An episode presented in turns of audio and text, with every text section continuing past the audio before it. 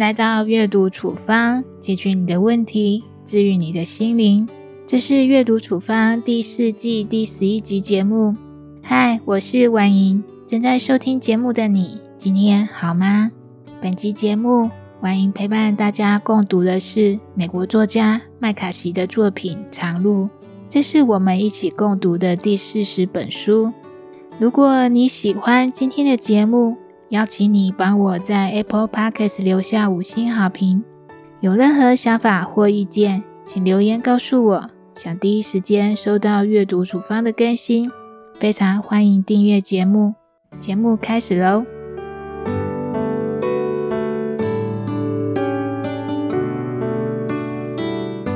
因为新冠肺炎的关系，台湾三级警戒维持两个多月，七月八号开始微解封。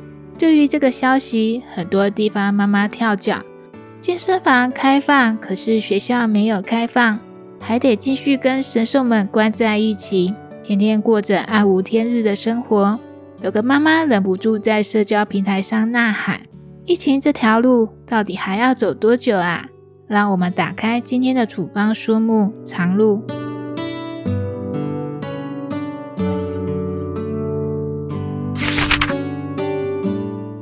开始先介绍本书作者麦卡锡。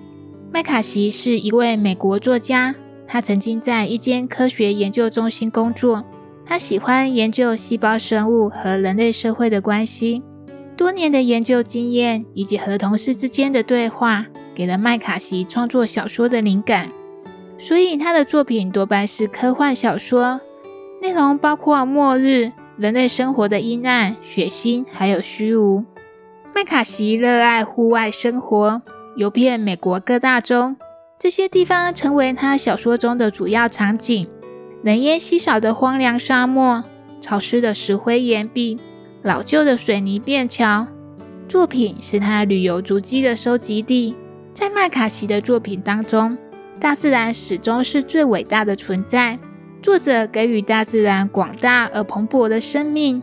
在麦卡锡的世界里，大自然是人类的观察者，他们无处不有，无时不在。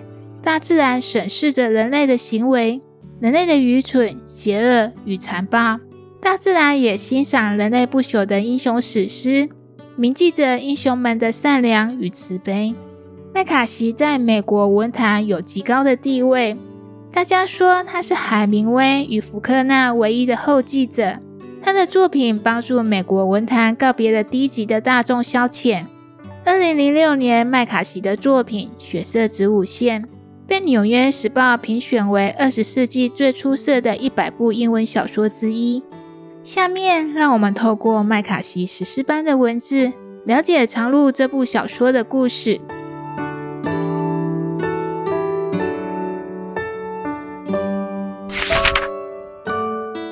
下来我会用以下两个部分和大家分享《长路》这部小说的故事。第一个部分被末日感充盈的日常，第二个部分求生存但要保有人性。先说第一个部分，被末日感充盈的日常。世界被一场不知名的灾难袭击，大地一片荒凉灰暗，寒冷又潮湿，完全不适合人类生存。在这场浩劫当中，有一对父子侥幸活了下来。他们身上只剩一支手枪，还有一发子弹。爸爸告诉儿子不要轻易使用子弹，如果遇到危险，就用仅剩的子弹自杀。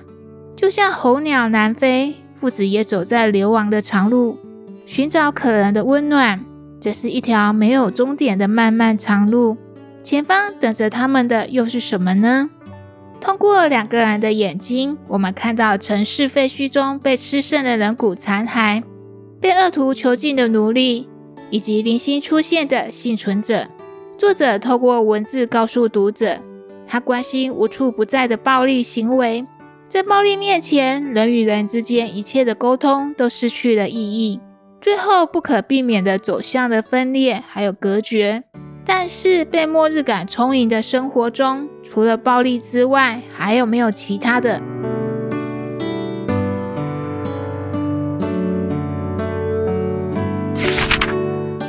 接下来说第二个部分，求生存，但要保有人性。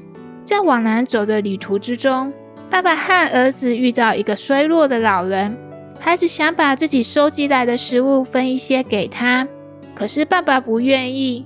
爸爸跟儿子大吵了一架，还演变成冷战不说话。最后，爸爸妥协让步了。就算在末日之中，把自己所剩无几的物资分送给即将死掉的陌生人，看起来是疯狂不理智的行为，爸爸依然选择尊重儿子。爸爸靠孩子来挽救自己仅存的人性，避免自己变成可怕的食人者。这是我认为小说中最引人入胜的部分。明明小说主角是爸爸，也多半以爸爸的视角描述剧情。但整条路走下来，引路的人却是承担成长任务的儿子。小说的迷人之处，就是爸爸一直在野兽还有圣徒中间左右徘徊。在长路的结局之中，爸爸死掉了，在森林间咽下最后一口气，完成他人生的使命。而孩子在告别爸爸之后，与新的伙伴继续走下去。不管是走在人生还是疫情这条路上。人最重要的是求生存，但在求生存之余，还要时时刻刻提醒自己保有人性，不能为了生存变成道德尽失的野兽。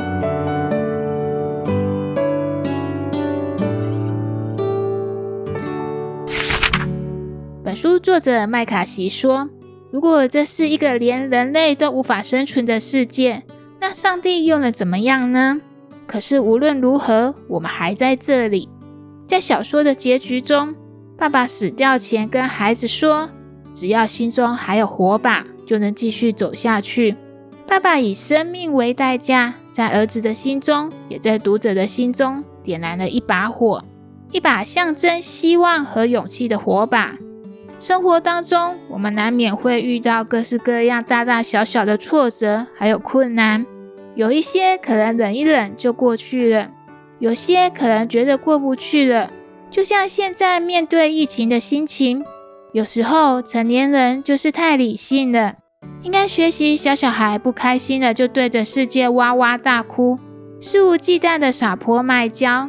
尤其是当了父母以后，连好好哭一场的勇气都没有了。所有的理智其实都是在面对现实的面具。所以，我想再次大声疾呼崩溃的必要性。尤其是像我这种平常很矜持的人，必须提醒自己，偶尔突破内心的种种伪装，豁出去，不顾一切表达自己最真实的愤怒还有渴望，让心里的孩子出来透透气，大喊大叫，满地打滚。发泄完之后，擦干眼泪，拍拍身上的灰尘，告诉自己，不论何时，心中都要点燃一支火把。照亮前方的路，如此一来，我们才有勇气走下去。前方长路漫漫，只要我们还有彼此，就永远不会孤单。